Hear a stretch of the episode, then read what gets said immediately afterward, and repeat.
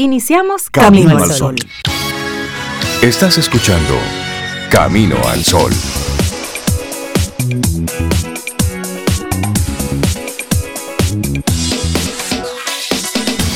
Muy buen día, Sobe hasta está aplaudiendo al viernes. No, aplaudiéndolo ustedes al día. no necesariamente aunque sea viernes. Sí, mm. buenos días, Cintia. Reinaldo, buen día, Sobe. Laurita y a todos nuestros amigos Camilo al Sol oyente. Pero sí, también el aplauso puede ir por el viernes. Gracias por acordármelo. Claro, es, viernes. Los viernes tienen lo suyo, díganlo. Ah, pero los lunes, los martes, los miércoles, cada día tiene lo suyo. También. Así que hoy estamos en viernes, vamos a disfrutarlo como, como dice la Constitución que deben celebrarse los viernes. Sí, sí, sí, Hay una velocidad ahí para cerrar bien la semana, pero también hay una flexibilidad hay un saborcito diferente el viernes. Normalmente los viernes se trabaja hasta más que el resto de la semana porque tú quieres hacer un cierre. Pero hay una mentalidad distinta. es como chiléate el viernes, pero resuélvelo. Sin que esté en viernes. ¿Y nosotros cómo vamos a celebrar nuestro viernes? Bueno, invitando a nuestros amigos Camino a los Oyentes a ser íntegros. Esa es la propuesta para esta mañana. Sé una persona íntegra. Y ahí lo combinamos con nuestra actitud camino al sol. Hacer lo bueno, aun cuando nadie te ve.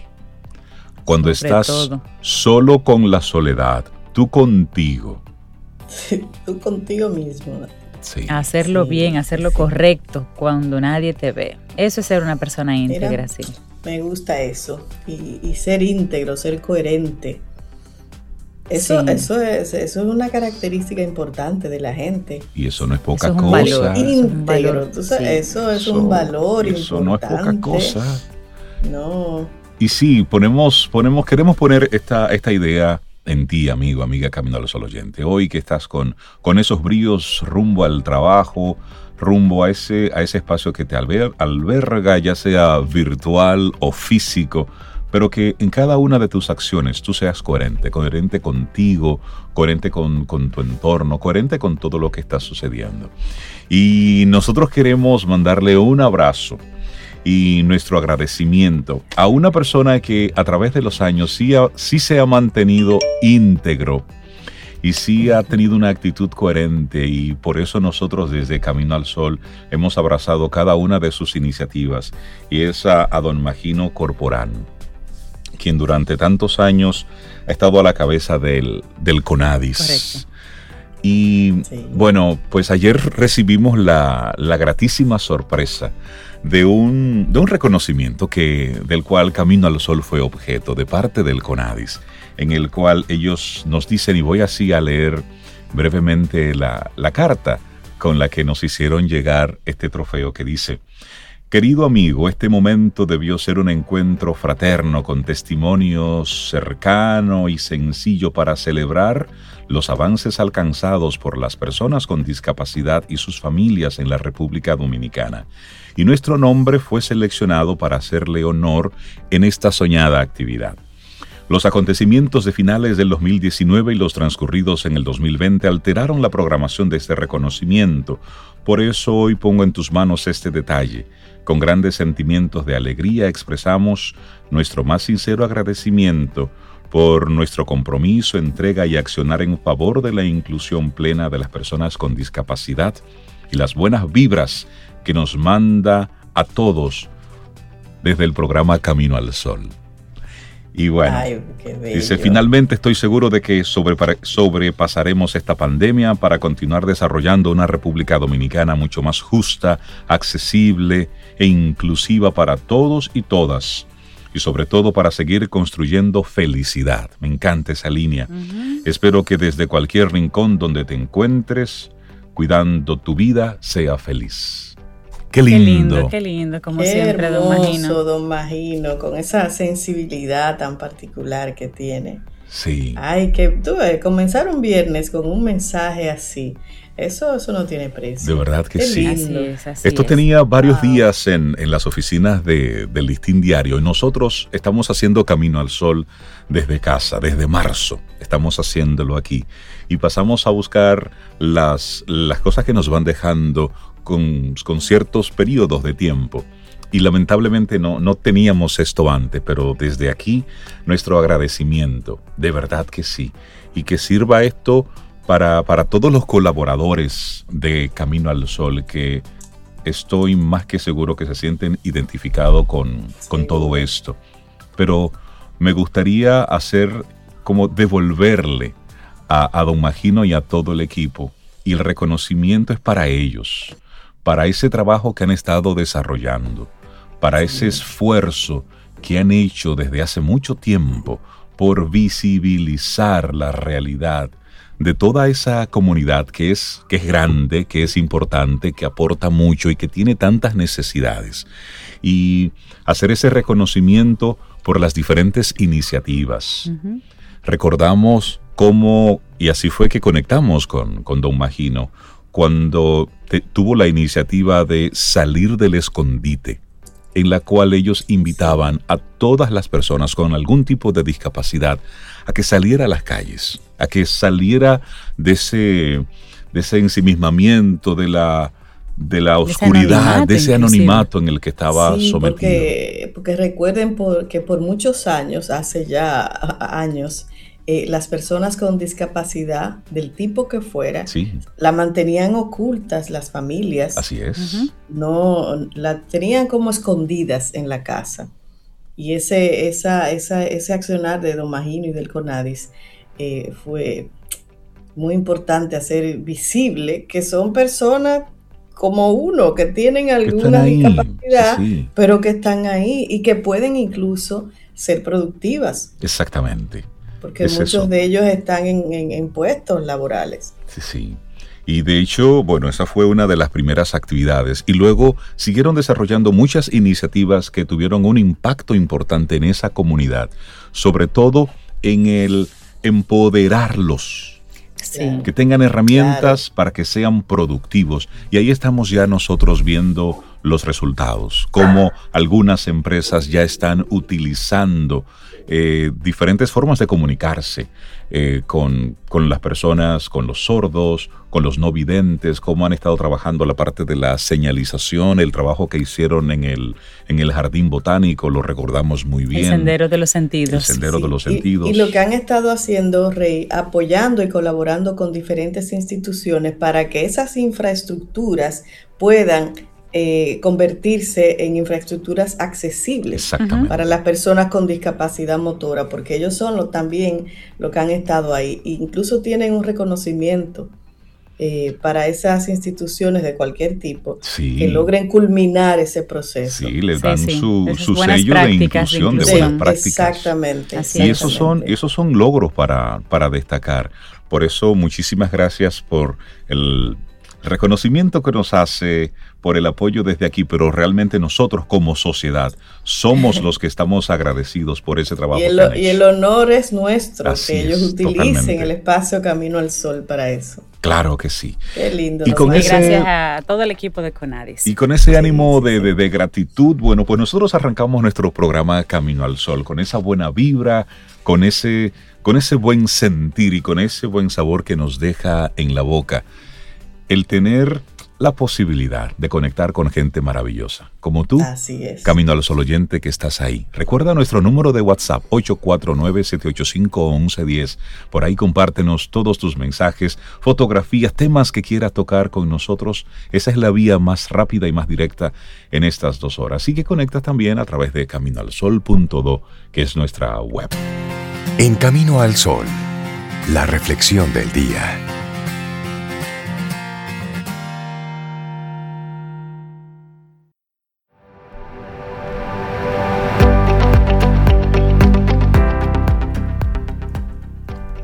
Es cierto que la integridad por sí sola no te convertirá en un líder, pero sin integridad definitivamente nunca serás uno. Ah, eso sí. Sí, Totalmente. Bueno, la integridad personal. Siete características de la gente con un carácter íntegro. Y eso es lo que te vamos a compartir en nuestra reflexión de esta mañana. La integridad personal es un valor fundamental que consiste en hacer lo correcto, acorde con nuestros altos valores éticos y morales. Es la virtud de una persona de actuar según el dictamen de su conciencia para hacer lo bueno, lo justo y lo honesto. En la opinión de quien escribe esta reflexión, la integridad no es tanto un valor, es el valor que garantiza a todos los demás. La integridad, la honestidad, la confiabilidad y la transparencia son los fundamentos de una vida exitosa. Estos son los valores que garantizan el respeto y la honra propia y la de los demás. Así es, y en la vida, en los negocios y en el empleo, siempre existirá la tentación de evadir los deberes y aprovecharse de la situación. Sin embargo, la gente íntegra piensa en el largo plazo, piensa en conservar su reputación. Las grandes empresas y las compañías exitosas reconocen que una buena reputación y la confianza de la gente son su mayor activo. Y entonces ahora vamos a compartir una lista con las principales características de esas personas íntegras. La primera, ¿cuál será, Cintia? La primera es que son leales y que cumplen su palabra. Las grandes compañías se sostienen con gente leal y comprometida con la causa, y eso se ve ahora en estos tiempos de pandemia. En esta época de incertidumbre económica, las empresas necesitan personas que se esfuercen por cumplir sus tareas con eficiencia, que hablen bien del negocio y que actúen siguiendo las normas y reglas de la compañía. La lealtad es básica en nuestra personalidad porque a través de ella construimos amistades, relaciones, sociedades negocios fuertes y exitosos. Una persona íntegra además tiene como característica que cumple con su palabra, hasta para lo malo.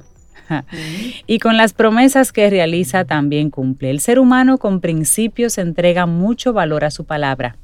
Reconoce que es mejor cumplir con lo pactado, aunque no existan beneficios que fallar y perder confiabilidad. Así es. Bueno, número dos, poseen control emocional. Una persona íntegra le entrega mucho valor a las actitudes y a los comportamientos ante los demás. Sabe por experiencia que el descontrol de sus emociones puede llevarlo a la ruina moral.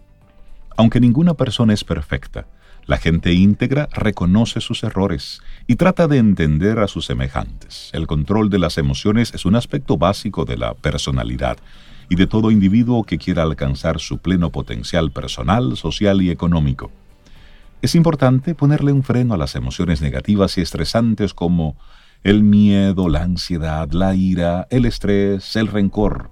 De igual manera, resulta necesario reemplazar estas emociones negativas por otras positivas, como el coraje, la templanza, la serenidad, el perdón, por mencionar algunas. Y Sobe nos va a compartir la número 3. Claro, que es que estas personas íntegras practican la honradez y la honestidad. Una característica básica de la gente íntegra es eso, es la honradez de carácter. La persona honrada es aquella en la que podemos depositar nuestra confianza y sabemos que no nos desfraudará.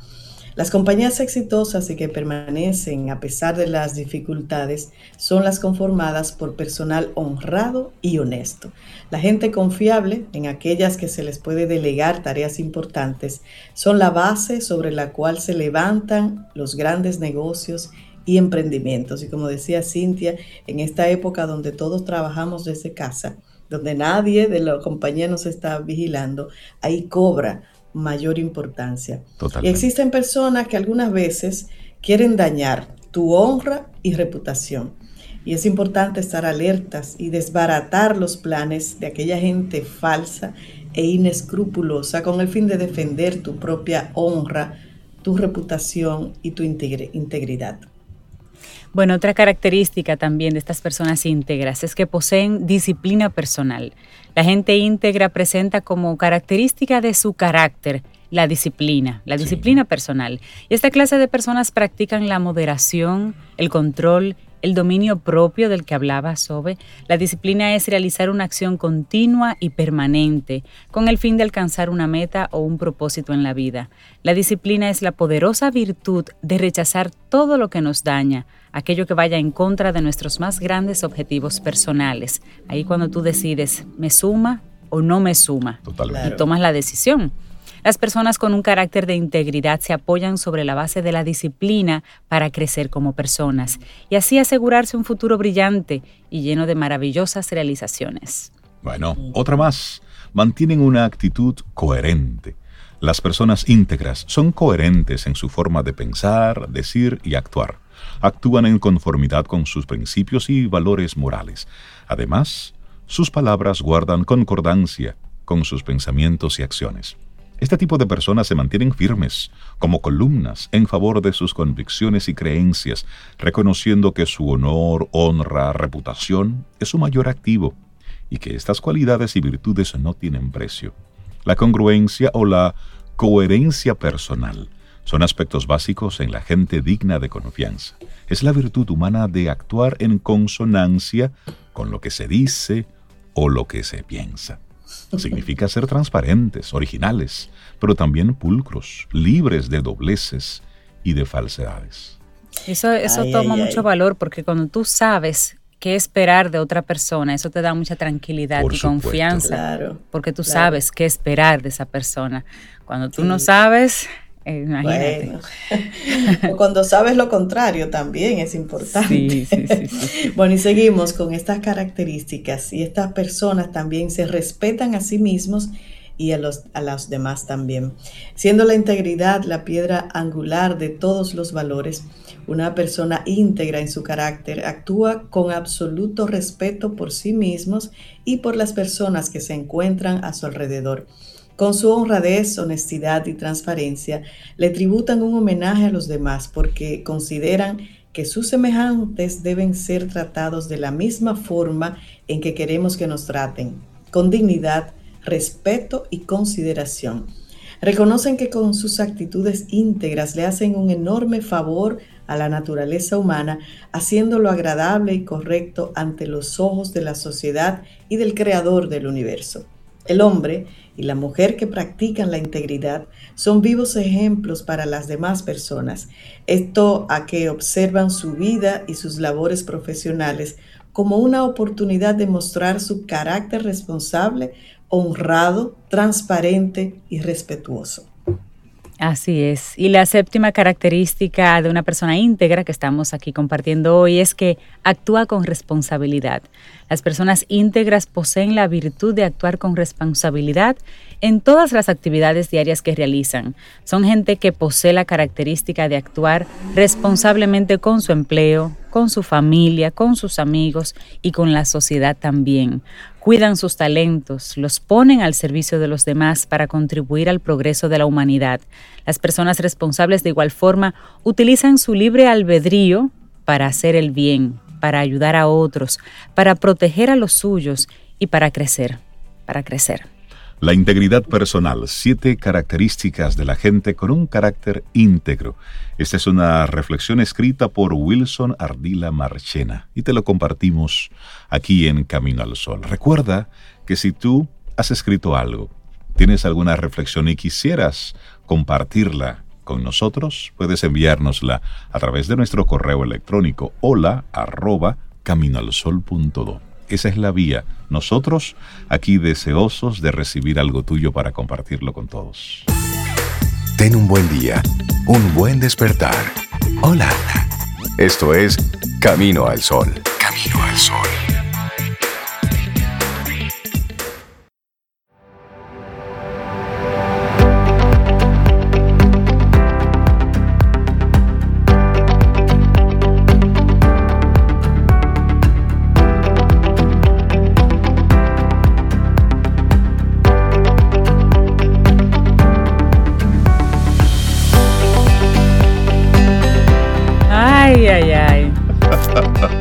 Camino al sol offline. Señores, si pudiéramos pasarle un cable para que vean lo que pasa detrás. Vive de tal manera que cuando tus hijos piensen en justicia, cariño e integridad, piensen en ti. Esa es una frase de Jackson Brown Jr., hermosísima a propósito del tema del día, la integridad. Continuamos. Esto es Camino al Sol a través de estación 97.7 FM y también en caminoalsol.do. Entras ahí y nos escuchas en vivo. Bueno, y darle los buenos días, la bienvenida a Dalul Ordey, experta en neurociencias para hablar sobre la demencia, cómo detectar las señales y algo sumamente importante, cómo abordar todo ese tema en la familia. Dalul, buenos días, bienvenida buenos a Camino al Sol. días. Hola, Ay, me ha encantado iniciar este programa con ese cumpleaños de Doña Fefa. Lo que pasa es que Doña Fefa está rendido mucho, por eso que la gente piensa que tiene más años, pero ella es rendido. jovencita. Jovencita. Y muy rendida. Me encanta verla porque es eh, es una persona con una energía bellísima. A mí me encanta, de verdad que sí. Eh, Dalul, a propósito de tu tema, déjame buscar una libretita para yo hacer una columna, varias columnas con nombre de dos o tres personas, incluyendo el mío. Y entonces hacer un checklist. El checklist de detectar esas señales de demencia. Sí, entonces yo voy a. Te pongo, Rey. Por favor. hablemos, hablemos de eso, Dalul, de la, de la demencia. Mira, eh, lo, este tema lo traigo a colación a propósito de que además el 21 de septiembre se celebra, si se, llama celebrar, se conmemora, el Día Mundial de la Enfermedad de Alzheimer, que es ahora mismo la demencia con mayor nivel de prevalencia a nivel de diagnóstico eh, en el mundo. Se dice que el 50% de las personas, de los adultos mayores que, que desarrollan una demencia, actualmente es una demencia de Alzheimer y que probablemente esa cifra aumente en los próximos años. Y si a eso le agregamos una situación de, alteración del, del, estado de vida del ser humano como estamos viviendo ahora, pues probablemente eso acelere procesos que venían retardándose por años y que esta situación puede eh, traer como consecuencia que se adelante, que se precipiten, que se aumente eh, la, presencia de los, síntomas eh, dado toda la situación actual. Entonces, cuando hablamos de demencia, estamos hablando de un conjunto de síntomas y de situaciones que se van dando en el ser humano que hacen que haya una ineficiencia en las actividades de la vida cotidiana inicialmente. Es decir, la persona se vuelve ineficaz a la hora de ser autosuficiente, de autogestionar sus acciones en la cotidianidad, en preparar una cena, en eh, hacer una compra simple en un supermercado, en hacer una transacción bancaria, en eh, eh, recordar una cita. Entonces, ese conjunto de síntomas puede tener distinta, distinto origen y pueden degenerar y pueden desarrollarse, pueden circular en distintas líneas dependiendo de cuál es el origen de eso. Ahora, ¿cuáles son esas características genéricas que yo puedo decir, bueno, esta persona hay que llevarla a una evaluación, ya sea neurológica o neurocognitiva, para determinar si hay o no una situación subyacente o es simplemente una consecuencia del estado de encierro y de, y de distanciamiento social y de todo lo que estamos viviendo en el momento actual. Primero es un patrón que se viene dando desde un tiempo prolongado. Eso no aparece de la noche a la mañana a menos que usted haya tenido un accidente cerebrovascular. Entonces, eso empieza a dar señales. Lo que pasa es que nosotros nos acostumbramos a minimizar esas señales. Entonces, de repente, la persona comienza a tener eh, fallos en actividades cotidianas. Eh, de repente pregunta algo que generalmente es, una situación que dominan, por ejemplo, ¿y qué es lo que se le echa a tal cosa para cocinarla? Por ejemplo o, eh, y fulano, que yo tengo días que no lo veo, pero de repente fulano estuvo ahí hace dos días. O entonces empiezan a ver eh, temas especialmente con aspectos de memoria a corto plazo y en algunos casos incluso de memoria a largo plazo, de cosas que fueron significativas para la persona y que de repente tú le preguntas y la persona no recuerda o están hablando de ese tema y se siente perdido con respecto a una situación que fue vivenciada y que por mucho tiempo formó parte del, recuerdo y de, la, y, de la, y de la experiencia personal de ese individuo, de esa persona. Eh, igual también el tema de la desorientación espacial y temporal, de repente ni siquiera sé qué día es hoy, ¿eh? y eso ahora es muy frecuente porque nadie está o mucha gente no está dentro de un ámbito que tenga que saber ni qué día de la semana es porque ni salen a la calle, ni están, a veces están suspendidos de los trabajos. Entonces, eso pudiera de alguna manera agravar la situación. La desorientación espacial, de repente van caminando por un, o van llegando o van de camino a un sitio que es eh, común en la persona, que es frecuentemente visitado y de repente no saben dónde están o no saben cómo seguir conduciendo o no saben por dónde se encuentran y se sienten desorientados. Esas son señales de alerta que se van dando poco a poco y que en un momento dado tú dices, no, es que ando muy distraído, pero de repente eso que ocurrió volvió y se repitió. Y entonces le vamos restando importancia a cosas que realmente sí la tienen y que tenemos que empezar a abordar de manera eh, rápida para evitar eh, mayores eh, situaciones de deterioro a largo plazo y a mediano plazo. Se ha normalizado, Dalul, la, demencia. Es decir, demencia senil se, se, ha normalizado el que en la medida en que vamos envejeciendo vamos perdiendo una serie de facultades y ya damos por hecho de que es posible que en algún momento podamos padecer de demencia. Y esa normalización ha hecho que quizás el entorno no le preste la atención debida a lo que está sucediendo. Estamos pasivos. Simplemente no, lo que pasa es que ya está viejita, ya está viejito, no oye mucho y ya simplemente lo vamos como dejando que se, se vaya apagando como si fuera una vela. Como si fuera parte normal del envejecimiento y no lo es. La demencia no es parte del envejecimiento. Ser anciano, empezar a envejecer, no es directamente proporcional a desarrollar demencias, no es así. Tienen que haber situaciones que lo generen, tienen que haber condiciones que lo produzcan, pero de manera natural una persona en proceso de envejecimiento no debe desarrollar una demencia a menos que tenga condiciones físicas, hereditarias, de salud que sí lo generen. Pero un envejecimiento natural no trae consigo la demencia, no es un proceso sí trae un enlentecimiento funcional, porque es normal, ¿verdad? Vamos siendo un poquito más lento para procesar, la flexibilidad cognitiva va bajando, va disminuyendo, pero eso es un proceso distinto a desarrollar una demencia. No es lo mismo yo estar lento, quizás que me cueste un poquito más recordar las cosas, a que yo no las recuerde. Son dos aspectos distintos. Uno sí es normal como parte del propio desarrollo y de hecho tampoco. Eso va a depender incluso, que lo hemos dicho en otras ocasiones, del estilo de vida. Personas con alta reserva cognitiva son personas que probablemente no van a manifestar eh, síntomas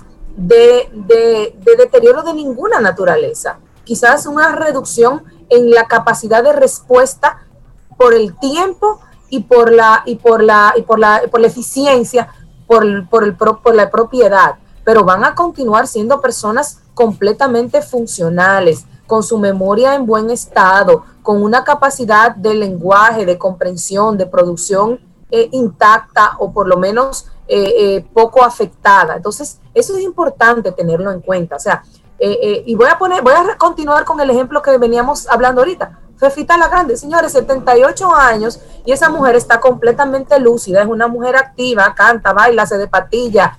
Eh, eh, eh, o sea, sigue tocando su acordeón. Tocando. Eso implica una reserva cognitiva fuerte, una condición de vida saludable, una serie de factores que promueven esa salud y que han hecho que ella a esta edad más jovencita que mucha gente de 50. Y ahí va mi próxima pregunta, Dalul. ¿Qué tan importante es mantenernos activo, mantenernos funcional, mantenernos en esa dinámica productiva, si se quiere? ¿Cómo beneficia eso a nuestra salud a largo plazo? Todo, beneficia, eh, eh, de hecho, la mayoría de los estudios que han eh, trabajado el desarrollo de las demencias han, han, determinado que a mayores años de escolaridad, menor impacto de deterioro cognitivo. A mayor actividad cognitiva, que no necesariamente implica un título formal de escolaridad, también hay mayor reserva cognitiva, es decir, yo tengo un mayor eh, eh, eh, base de, de, resistencia que me va a permitir ser eficiente, ser autosuficiente, ser em, adecuado al contexto por más tiempo, pero también me va a dar mayor resistencia al impacto de alguna condición de salud que pudiera venir en detrimento de, la situación cognitiva. ¿Por qué nosotros, por ejemplo, estamos teniendo una prevalencia alta? Porque nuestros niveles de escolaridad de hace 50 años eran muy bajos. Exacto. O sea, una persona con a duras penas llegaba a un octavo grado, pero la mayoría de la, de la población no estudiaba. Entonces, si tú tienes un, un, un síntoma, un agravante que, que, que, que, te, que no te beneficia en el proceso. Tú tienes personas con un bajo nivel de desarrollo cognitivo formalizado que va a hacer que cualquier proceso de salud produzca un mayor impacto en el proceso de, de, deterioro cognitivo que una persona que no esté en esas condiciones. Mira, de hecho, sí. Recuerdo, con, escuchándote, recuerdo mucho el caso de, una abuelita de Rey, eh, doña Consuelo, que ella vivía completamente sola, completamente sola. Y tú pensarías que una persona sola se aísla y tiene situaciones cognitivas. Y sin embargo, ella tenía su agenda muy llena. Ella escuchaba su misa 4 o 5 de la mañana por radio, colaba su café. En cuanto periódicos se le aparecieran frente a la puerta, los leía todos. Se sabía lo que estaba pasando en el mundo mundial. Y según la iban visitando en la mañana, que si un sobrino, que si un nieto, que si un hijo, ella se dedicaba a hablar de la, de la realidad. Y supiste lo que pasó en Estados Unidos, y supiste esto, y supiste. Y estaba más informado que todo el mundo en la familia porque se la pasaba leyendo. Y entonces realmente a los 92 años ella leía el periódico sin lentes y tú tenías que tú tenías que sentarte a hablar con esa señora porque ella decía, si tú vienes de la capital, tú tienes que saber más que yo. ¿Cuántas preguntas le hizo a Cintia? Ay, ay, Y te hacía una entrevista súper informada hasta el final de sus días. Claro.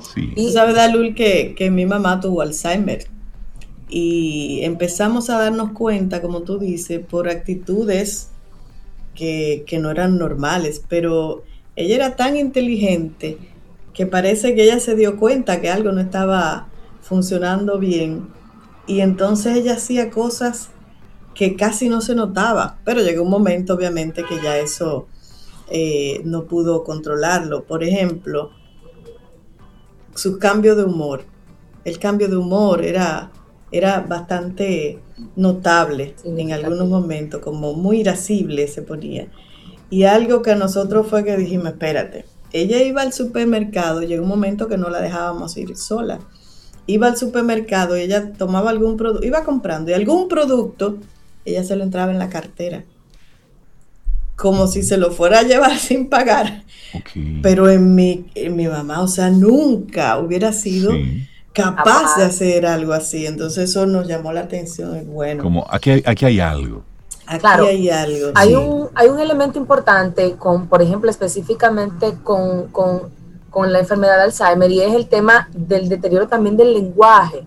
Empieza a fallar lo que se llama la función nominativa, es decir, además de que se me olvida lo que, lo que he vivido recientemente, que es la memoria episódica, yo comienzo a olvidar el nombre de las cosas y baja considerablemente la fluidez verbal de la persona. Si es una persona muy hábil, vas a ver cómo buscarte un sinónimo o cómo a darte una explicación que te compense eso, pero va a llegar un momento en que ya también ese proceso se va a deteriorar y no se va a poder. Otra característica, y qué bueno que lo menciona Sobeida, que, que es eh, parte de todo lo que son las demencias es el tema del cambio de la personalidad, es decir, el cambio del estado de ánimo, del humor. Eh, como dice Sobeida, se puede convertir en una persona muy irascible, muy airada o muy apática o muy exaltada. Entonces, esos cambios de estado de ánimo, de humor, es importante. Ahora mismo, con el tema del encierro por la pandemia, donde la persona eh, eh, es importante también reforzar con ellos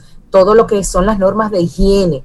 ¿Por qué? Porque una persona con demencia probablemente no va a tener el cuidado de lavarse las manos, de higienizarse correctamente, de ponerse un poquito de alcohol. Entonces eso es importante para nosotros como entorno, ¿eh? que siempre le he dicho, es el entorno el responsable de la salud integral de una persona con demencia, porque eso es, eso es lo que pasa con una persona de demencia, que pierde la capacidad de poder valerse por sí mismo, porque se convierte en una persona ineficiente con respecto a sus acciones y a sus necesidades. y en esa, y en esa, rol. y en esa misma línea, ¿cómo abordarlo? Es decir, si tú estás viendo que papá, mamá se está comportando de una manera, el entorno, ¿cómo abordarlo?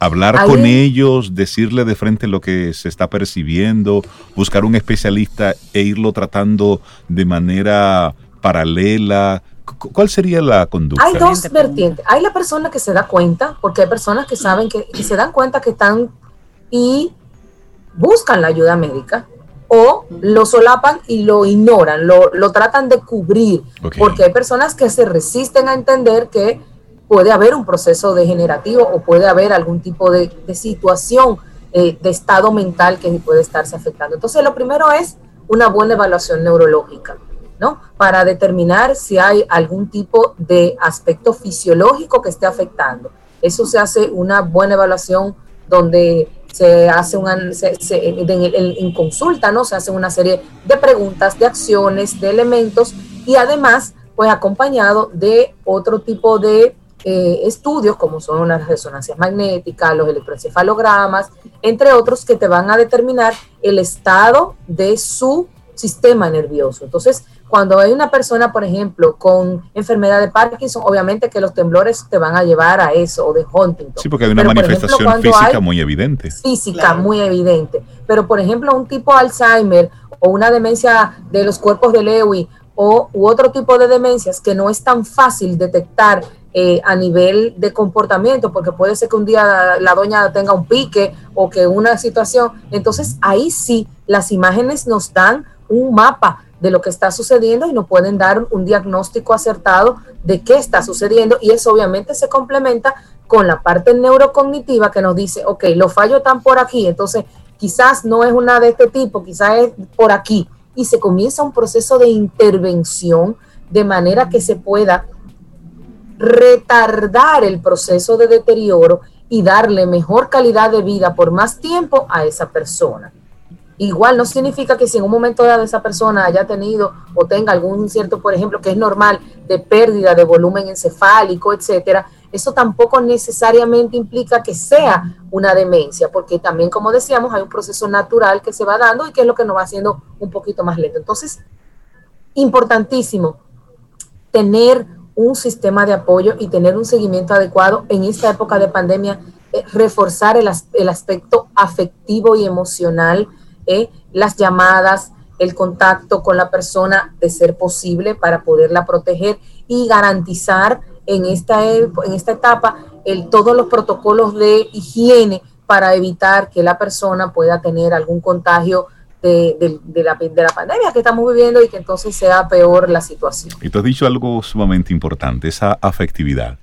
Eh, no perder de vista que, esa persona que está ahí, que hoy es vulnerable, que no recuerda tu nombre, que, no sabe quién tú eres. Que no sabe quién son ellos. Pero tú sí sabes quién fue esa persona. Tú sí sabes qué hizo esa persona. Tú sí sabes lo que significó en tu vida, en el entorno y sabes que de la cadena, aunque haya sido la, la matrona la que estuvo protegiendo la familia durante sus años fuertes o el papá que estuvo protegiendo durante sus años fuertes, bueno, pues es la persona que ahora necesita ese apoyo, ese cariño, ese acompañamiento, esa paciencia sobre todo.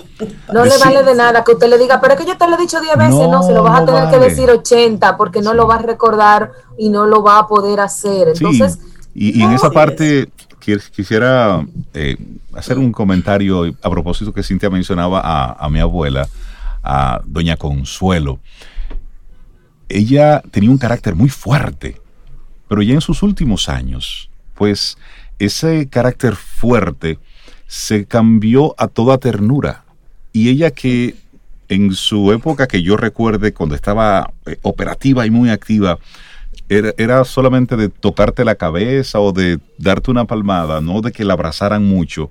En esos últimos años se volvió entonces muy tierna donde le gustaba que la abrazaran, le gustaba que le tocaran la cabeza. Que le llevaran dulces, juguetes. Es decir, óyeme, primero es una bendición llegar a esa edad. Y luego, si tú tienes la oportunidad de tener a tu envejeciente y está padeciendo eh, demencia, óyeme, esos son años donde tú demuestras de que tú estás hecho. Sí. Así es. Porque realmente decirlo puede ser muy fácil, pero hacerlo, el estar ahí en ese momento requiere Eh, y es una forma también de devolver un poco de lo que tú has recibido de esa misma persona. Este es un tema que da para mucho, Dalul, uh, y queremos agradecerte que, que, lo hayas puesto en la mesa. Y ojalá que, que haya movido algunas fibras de, de, nuestros amigos Camino al Sol oyentes, que tienen a su papá, a su mamá, a su abuelita, a su abuelo envejeciente y ya con demencia. Y a veces eh, no saben cómo reaccionar. Busca ayuda. Hay gente que está dispuesta a apoyarte en ese sentido. así, es, así es, Dalul Ordey, muchísimas gracias por estar con nosotros. Gracias por ese tema, Dalul. Gracias a ustedes. ¡Feliz fin de semana! Para ti también.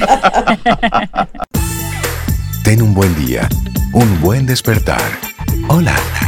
Esto es Camino al Sol. Camino al Sol.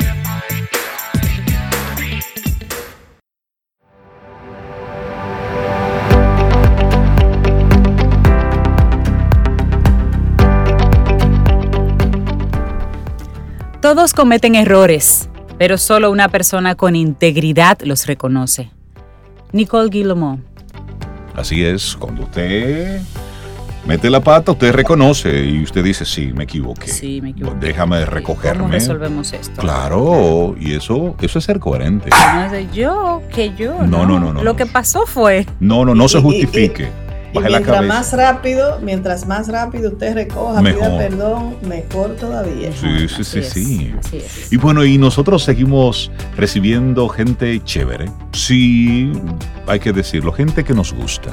Aquí en Camino al Sol. María Elena Suárez nos acompaña como cada viernes. Buenos días, María. Bienvenida de nuevo a tu casa, Camino al Sol. Muchísimas gracias. Buenos días. También me encanta estar con ustedes.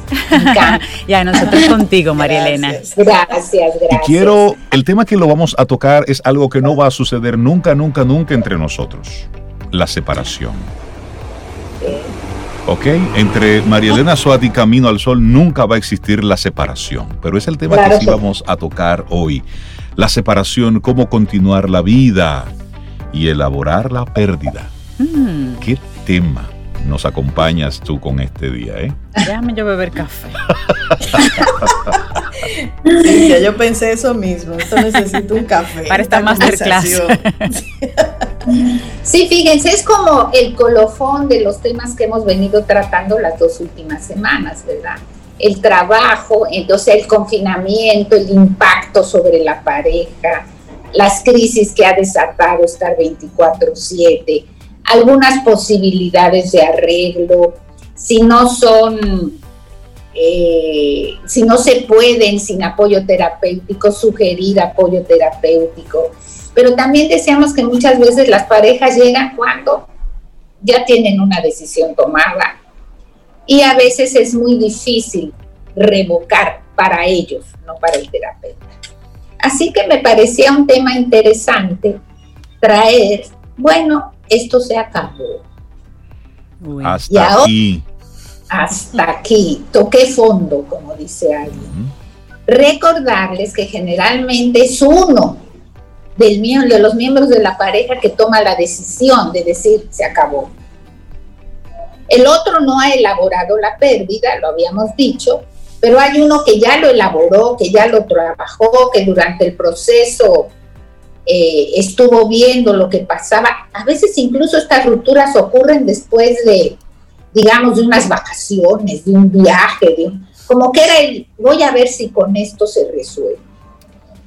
Y cuando ven que no se resuelve, entonces viene la ruptura. ¿sí? Y yo quería ahora trabajar con ustedes y con los Camino al Sol oyentes cuatro tareas básicas mm. para poder superar la ruptura y la separación de pareja, que es mucho más común de lo que uno cree. Porque antes, hace una generación o dos, había que permanecer en la relación aún fuera súper insatisfactoria. Así es. Sí, sí, para mantener un estándar en la sociedad, una, una figura en la sociedad. No, y porque además era el mandato para la mujer, usted está ahí para aguantar. Exacto. Algunas todavía lo siguen creyendo así, pero Algunas se, ha avanzado. Se ha avanzado. Entonces la mujer eh, ya no está dispuesta, el hombre todavía no hay un equilibrio en esa relación de género y muchas relaciones se rompen. ¿Sí? Entonces, ¿cuál es la primera tarea después de que se rompe una relación de pareja? La primera tarea es superar la negación. Es como uno dice, no, pero espérate, no puede ser. es que yo tengo con esta persona X tiempo y, y no puede ser. ¿Cómo que se acabó? Hay algo que podemos hacer. No puede ser que esto haya terminado. ¿Sí? Negar la pérdida de esta persona obedece a que el dolor que me produce la ruptura es tan grande que mejor inconscientemente lo niego. No, él va a volver, va a regresar, o ella va a reflexionar, se da a dar cuenta de que yo soy la persona. Esto es una crisis, no va a pasar de ahí, ¿sí? Es como que uno no ha aceptado esta pérdida, ¿sí? Y entonces, mientras uno no lo acepta, si han vivido juntos, la casa está esperándolo, la ropa de él puesta, eh, lo que a él le gusta, sus cosas personales, todo está a la espera del regreso. ¿Sí? ¿Y cómo supero esta negación? Bueno, la supero fundamentalmente aceptando esto, pero no aceptándolo racionalmente, diciendo, bueno, esto se acabó, sino que la aceptación debe ser emocional. O sea, el dolor de la ruptura hay que vivirlo. Hay que vivirlo porque la otra persona seguramente ya lo vivió y yo no me di cuenta. Y ahora me toca vivirlo a mí. Pero como es el otro que decide, yo me siento abandonada. Me siento que el objeto al cual yo estaba aferrada me abandona. Y entonces hay un proceso emocional que hay que hacer. ¿Y cómo, cómo puedo ayudar a personas que están en este proceso? O cómo puede ayudarse la persona, ¿vieron? Porque a veces las amigas o los amigos dicen cosas tales como, no, no te apures, ve, vamos a conocer otras personas, porque un clavo saca otro clavo, ¿verdad? Esto es típico. O le empiezan a pasar noticias, mira, la vi con fulano, ella ya no está por ti, o lo vi con perenceja, en fin nosotros creemos que ayudar a una persona que acaba de tener una ruptura sentimental es darle alternativas para que el clavo que salió y el hoyo que dejó ahora entre otro clavo. Como dice eh, Walter Rizzo, a veces se quedan dos clavos. A veces se quedan dos clavos. y entonces, Marielena, la solución no es esa, no es ofrecer una opción. Y entonces la solución es que nos hable de su pérdida, que nos hable de su dolor, pero ¿cómo es posible? Yo que hice tanto por él o por ella, tanto que me sacrifiqué. Simplemente permitirle que hable, que hable de cómo ocurrió. Fue que un pleito lo desencadenó, pero ¿y desde cuándo venían mal? Hablar del hecho, darle el espacio de cómo ocurrió, cómo te lo dijo, cómo te sentiste, ¿sí? No meter un clavo donde estaba el otro, sino permitir que el hoyo del clavo se, cierre. cure y bote toda esa pus para poder cerrar la herida. ¿Ok? Entonces el primer paso es superar la negación. Y la forma en que podemos superar ese no, no puede ser, es hablando. Hablándolo, sacándolo del sistema. Exacto. Yo les decía la vez pasada que creo que lo que ahora se hace es lo borré de Facebook lo borré de WhatsApp. lo, bloqueo, lo bloqueo. Ya no lo, lo bloqueo, sí. Sin embargo, estoy enterada de la vida de por las amigas. No, no, porque él dijo, porque él hizo, mira lo que. ¿Ven? Que Entonces, lo vi en una foto, que subió un post. Y lo pone de maldad para que yo lo vea. Entonces, saber que el otro miembro de la pareja no lo hizo para lastimarme, lo hizo porque estaba igual de insatisfecho que yo. Pero el otro miembro de la pareja tomó la iniciativa de romper una relación insatisfactoria. Y yo, como les decía la vez pasada, asando batatas, me agarró sin haber hecho este trabajo. ¿Cómo no negar la pérdida? Ya sabemos. Segundo proceso, hay que trabajar con las emociones. ¿Qué quedó pendiente de esa relación? ¿Qué no le dije? ¿Qué es lo que yo hacía para satisfacerlo y nunca lo satisfaje? ¿Qué es lo que él me daba? Él no me daba nada. Es decir, empezar a hacer una especie de recuento de la historia de pareja y de las insatisfacciones emocionales que me producía. Porque uno siempre dice, porque él hizo, o porque ella me dijo, o porque él nunca estaba, o porque ella no atendía a los niños, o siempre acusamos al otro. Cada miembro de la pareja tiene el 50% de la responsabilidad y la tiene que asumir. Así que lo que queda como segunda tarea es reconocer y trabajar ese dolor que produce la pérdida. Porque todos nos enganchamos cosas, pero yo duré 10 años. ¿Y ahora qué voy a hacer? ¿Y ahora cómo reempiezo la vida? Ajá, y él o ella ya se, se buscaron otra. Por ahí dicen que el hombre dominicano cuando toma la decisión, cuando menos ya tiene vista otra persona. No sé si será verdad, ahí tú dirás eso. Yo me Pero eso es un, un decir muy popular que cuando el hombre toma la decisión, mínimo tiene vista una alternativa. ¿Sí? Entonces, hay que permitirse dar suelta al, dolor. No, yo a mí, él no va a hacerme sufrir más de lo que me hizo sufrir. ¿Sí? A mí no me va a doler porque yo soy una mujer fuerte o un hombre fuerte. Hay que permitirse que salga el dolor, hay que darle salida. Y hay que entender que no todo el mundo experimentamos el dolor de la misma manera.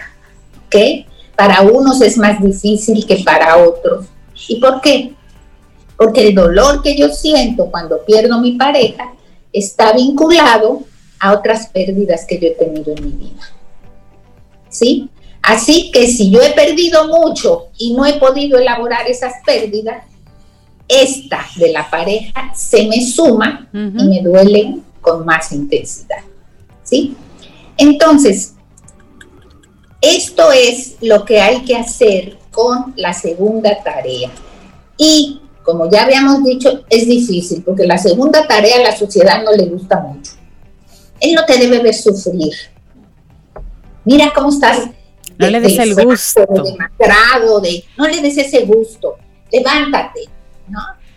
cuando realmente a veces lo que se recomienda es vivir la noche oscura del alma. Claro, si, Usted, si usted siente ese corazón de oye, viva ese momento, va a salir más rápido de eso. Claro. Exactamente. exactamente. Claro, no siempre podemos, no siempre lo aceptamos, pero bueno. Segunda tarea. Tercera tarea.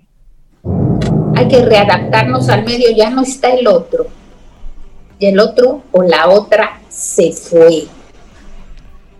Y tenemos que hacer tres tipos de adaptaciones.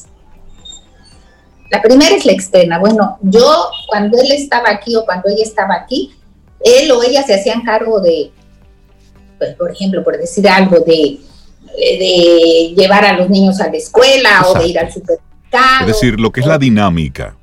Plantear cómo cambia la dinámica. Okay. ¿y ahora cómo va a ser? Ahora yo tengo que asumir el que se queda solo todo lo que el otro hacía. Sí. Y esto me implica tener que aprender una serie de habilidades que probablemente no tenía. ¿Sí? A veces las parejas tienen cuentas de banco común y dice la cuenta I o. Ese cambiar las cuentas de banco a mi nombre solamente, es todo un proceso interno de la persona, porque eso evidencia la aceptación de la ruptura. ¿Ok? Entonces, tengo que hacer adaptaciones externas. ¿Cómo yo voy a asumir los roles y qué roles eran los que la otra persona cubría? Y si hay hijos, ¿y ahora cómo vamos a hacer? ¿Cuándo los van a ver? ¿Cómo nos vamos a organizar? Pero ajá, esto no es tan sencillo porque yo estoy llena de rabia o él está lleno de rabia. Y utilizamos a los hijos en venganza. ¿Sí? Y o hablamos muy mal del otro progenitor o simplemente no decimos nada. Ahí murió. Y cuando hablan del papá o de la mamá que, que, decidió el divorcio, corporalmente hago una serie de caras que los hijos dicen, bueno, parece que este tema no se puede tratar. Sí, ¿cómo se maneja eso en el ámbito de la familia ampliada? Cuando hay reuniones familiares, que están los niños y se le pregunta a la pareja, hay un impacto importante también. Hay un impacto importante, entonces tengo que hacer las adaptaciones externas. Y a veces uno dice, sí, ahora yo tengo que asumirlo todo, estoy cansada, que se... los hijos oyen. Los hijos oyen. Y se empiecen a sentir eh, una carga. A veces alguien me decía, eh, el, el papá no pagaba la escuela, porque la mamá decía que le tocaba a él, porque esa era la tarea de él y ella tenía que presionarlo de alguna manera. Y en esa presión que salía perjudicado, los hijos. Los hijos, claro. ¿Sí? Entonces, para que vayamos viendo eso. Hay otro tipo de adaptación también que hay que hacer, que son adaptaciones internas. Si él me dejó o ella me dejó, la imagen de mí misma cambia. Es que yo estoy fea, es que yo estoy gorda, es que yo no hago ejercicio, es que yo no trabajo, es que la imagen, cuando el otro decide irse de mí mismo, cambia. Porque asumimos que la ruptura es por algo que yo hice. Exactamente. No asumimos que simplemente la otra persona tuvo otra elección, otra decisión. Exactamente. O sea, ahí me echo yo toda la culpa de la ruptura. Y entonces mi imagen de mí misma se trastoca. Y tengo que empezar a hacer adecuaciones. Y por eso es importante el trabajo emocional. Y que cada miembro de la pareja sepa esa pareja rompió porque yo tengo el 50% de la responsabilidad y el otro el otro 50%. No es que el otro es un desgraciado o la otra. Cada quien puso para que eso no funcionara. ¿Ok? Y también tengo que hacer adaptaciones espirituales. Yo que dejé de hacer esto que me llenaba porque a él no le gustaba, yo que dejé, ¿sí? Es decir, la visión del mundo y de la vida espiritual, de la religión, con lo que yo me calmo. A él no le gustaba que yo meditara, dejé de meditar, pero resulta que meditar me va bien. Sí. ¿Sí? O eh, yo era católica y me mentía evangélica, qué sé yo, cantidad de posibilidades. Así que tengo que adaptarme en tres áreas, externa, interna y espiritual. Entonces, ¿qué tengo que hacer? Tengo que ir poco a poco asumiendo habilidades que no tenía o buscando ayuda. Claro. Para que se me abre el abanico de posibilidades. Fíjense que cuando uno está en relación de pareja, uno hace una cosa y el otro otra. Y cuando yo digo abrir el abanico, a mí no se me había ocurrido que para esta situación me puede ayudar X persona. Entonces hay que abrir y hay que pedir ayuda. ¿sí? Y la cuarta tarea y última tarea es tengo que recolocar emocionalmente al que se fue o a la que se fue. ¿Y qué significa esto? Esta es una tarea difícil porque hay un proceso largo de odio, de enojo. Fíjense, es más fácil cuando alguien se muere porque uno dice, bueno, no quiso morirse. Pero cuando alguien rompe una pareja, pero es que además de todo, se fue. ¿Y cómo es posible que yo, que me haya fajado, que hice, que torné, me se fue? Entonces hay mucha rabia. Que me comí todos los huesos. Ahora que hay carne se va. Ahora que hay carne se va.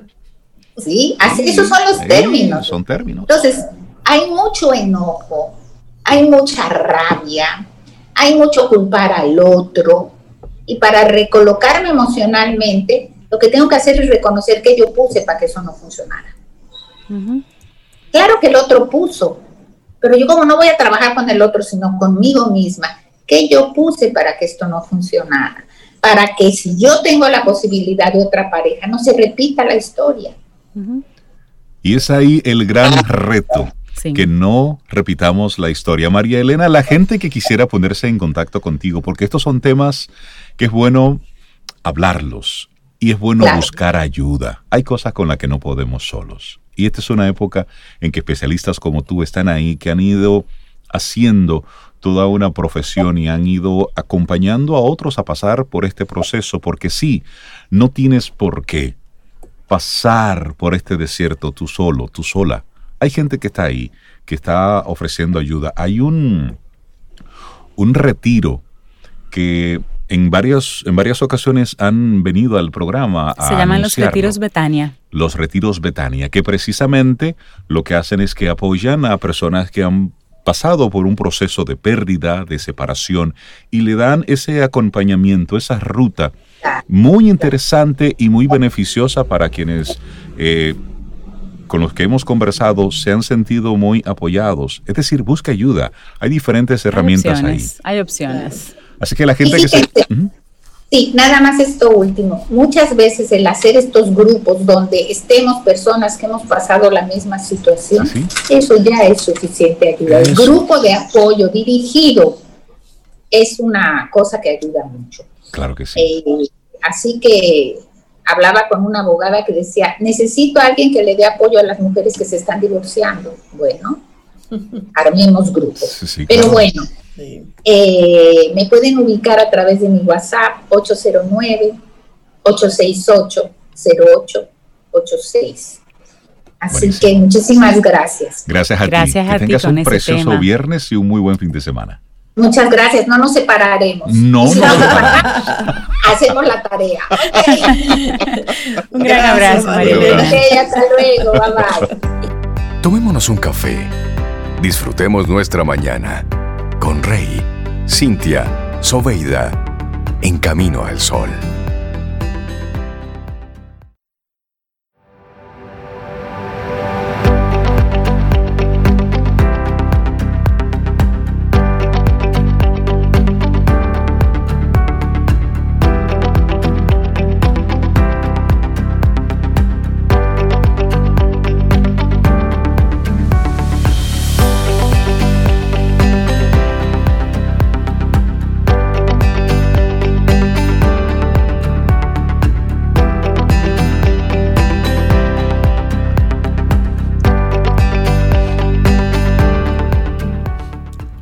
La verdadera integridad consiste en hacer lo correcto, aun sabiendo que nadie sabrá si lo hiciste o no. Esa frase es de Oprah Winfrey sobre la integridad. Vamos avanzando, este es Camino al Sol, viernes, y seguimos aquí. Estamos a 18 de septiembre, día en el que le damos los buenos días, la bienvenida a una mujer que siente pasión por RD, Milka Hernández. Buen día, ¿cómo estás Milka? Hola, buenos días. Aquí pues íntegramente haciendo lo correcto, que es pues conectando con mi gente de Camino al Sol en este viernes que ya todo el mundo está pues loco por salir para la calle, señores. Recordando que hoy el toque de queda es hasta las 7 de la noche en Santo Domingo y algunas provincias y ya en otras tantas como eh, hasta las 8 de la noche y eso nos ayuda pues a movernos y aprovechar pues este fin de semana que promete ser soleado con un calorcito bueno y que bueno Qué mejor que volver.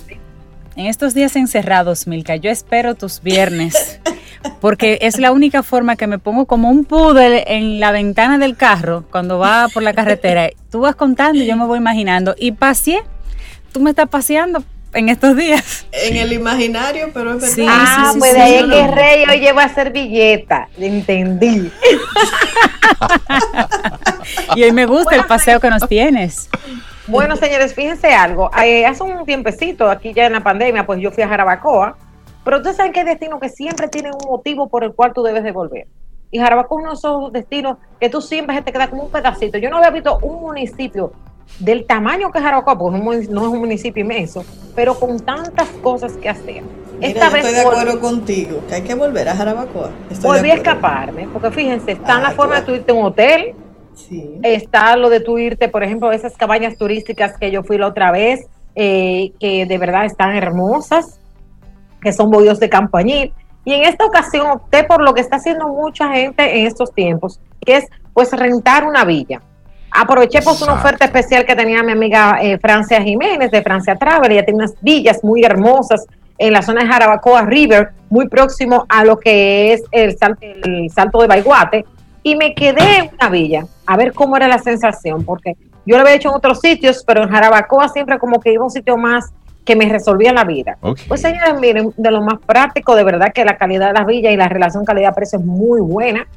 Y yo pues ahí tenía pues todo mi espacio, podía llevar a mi perro, porque recuérdense que estamos haciendo esta ruta de Pet Friendly, podría llevar a mi perro también a este lugar. Y bueno, de Jarabacoa River, pues hicimos varias excursiones. Eh, la primera fue, pues, por ejemplo, irnos a, a tirar en parapente con Tony Flight, Caramba. Ustedes saben que ese es uno de mis instructores favoritos de parapente en la República Dominicana. Además que tiene seguro. Es, una experta en yo parapente. Soy una experta en parapente. yo hasta, he tirado una vez. Sí, sí, pero salí en un reportaje, el único que se ha hecho en el país sobre parapentistas, y yo salí en el centro de la foto. Ay, señores, lo que es estar en el momento correcto, ahí. Pues bueno, una, una mañana divertida en parapente y de ahí, señores, nos fuimos así como con esa adrenalina a bañar el salto de Baiguate. Pero claro, como ustedes saben, los balnearios están cerrados, pues bueno, nos eh, quedamos deleitándonos con el panorama y nos hicimos una sesión de fotos hermosa en toda la zona del salto. Fíjense que el salto de Baiguate, gracias al Ministerio de Turismo, en la pasada gestión, pues fue habilitado todo el camino que te lleva hasta el Salto Baiguate. Es uno de esos saltos que tiene el mejor acceso que hay en República Dominicana. Incluso hasta en bicicleta se puede ir eh, por largos tramos. Eh, y ahí pues disfrutamos de ese escenario maravilloso, nos hicimos una foto chulísima. Ustedes saben que a las mujeres ahora mismo nos encanta estar sacándonos fotos para subirla a las redes sociales. Y de ahí, después de deleitarnos con los muchachos, ponerlo a correr y ahí a disfrutar, pues bueno, eh, agarramos y nos fuimos a comer helado. Ustedes saben que si yo voy a Jarabacoa, yo tengo que comer helado. Y, Eso es una parada. Pero, me hicieron entrar en razón, en camino del helado me desviaron. Ustedes saben que yo... sí, porque a mí a veces se me va la agua y quiero comer el postre antes que la comida. Okay. Entonces nos volvimos a la fonda de siempre. Ustedes saben que en el buen sabor, allí en Jarabacoa, por, por apenas 250 pesos, usted puede comerse eh, su plato del día. Un plato que yo cogí, por ejemplo, un poquito de pastelón, ensalada de quinoa, pollo al horno, habichuela, y por 75 pesos adicional me comí un dulcito Ay, Dios mío. Bueno, hablé con la mujer y le dije que como yo era variática, yo quería un chin de cada uno de los dulcitos. Y me puso de cuatro variedades diferentes por unos 75 pesos, chin. A mí me valía porque se valía. Claro, porque uno, entonces los muchachos, por ejemplo, pidieron, ahí hacen un jugo de fresa, señores. Y, este, y esta limonada que ellos hacen, de verdad que esos jugos naturales son muy buenos en ese sitio. Y bueno, ya después de que me, que me comí mi comida y dejé este hueco para el helado, no volví a donde iba Ah, ahora sí. el, de coco es Ay, el Dios mejor. Mío. Este no, y el de batata. Y el de bicocho. A mí me encanta. Ah, el de bicocho lo voy a ir a probar. de bizcocho. Ay, señores, ese de bizcocho. Yo desde que estaba chiquita no probaba un, helado de bizcocho, pero yo voy a ir a probar helado. Voy a un secreto en mí. A mí siempre me han gustado los negocios. Después de vieja fue que me puse miedosa. Pero cuando yo tenía más o menos 14 años, mi mamá se le antojó y se vio para Monteplata. Y yo monté un negocio de helado. Ajá. Yo tenía un negocio de helado. ¿Y yo cuál era tu especialidad? Esta unidad de los domingos. ¿Cómo? Claro, porque yo eh, ah, era un punto que era en el campo de mi papá, en un sitio que había un billar y también así, la gente iba a jugar los números del, del domingo. Pues yo en ese punto me ponía con mi neverita y yo vendía hasta 200 unidades de helado. Por eso era un negocio próspero. próspero. Claro, yo me lo cobraba a 50, a 50 centavos cada eh, fundita de helado. Y uno de los helados favoritos de lo que yo hacía era el helado de bicocho. Ah, pero tienes que compartir la receta. Pero ven acá, mi amor. Yo hacía lo mismo. Eso es como cuando yo, en una vez con Día de Mami, empecé de que a rifar en el, en el liceo. A rifar. Sí, yo hacía una rifa de 100 números. Es que me gustaba tener Mil dinero. Rifera. Yo no creo eso. Ay, y rifera. Rifaba perfume, rifaba libros, Ay, eh, rifaba una blusa. Yo ¿Y llevaba San también? No, eh, yo siempre he jugado San con una gente, pero yo no llevaba. Óyeme la historia. ¿Sabes lo que yo llegué a hacer un par de veces? Señores, miren, uno tiene que orar mucho para que el Señor le perdone, por los pecados de la, de la juventud. Yo metí en la lista debajo de un caldero para que nadie se lo sacara. Pero bueno, señores, volvemos a Arabacoa, a los helados de Ivonne. Ustedes saben, son helados espectaculares. ¿En qué momento llegamos a ese tema? suerte que nada más estamos nosotros. No, sí, suerte que es un grupo muy limitado. bueno, limitado no, exclusivo, pero no limitado. Es decir, tú metías la lista debajo de un caldero para que nadie se lo sacara. Yo no sabía ese truco. Llegué a vender ochenta y pico de números y quedarme con las cosas. Y, lo ¿Qué tenía que ver el caldero? ¿Qué tenía que ver el caldero? Es que decían que no se regala, la gente no se queda malas cosas, hay que calentar una olla. La olla.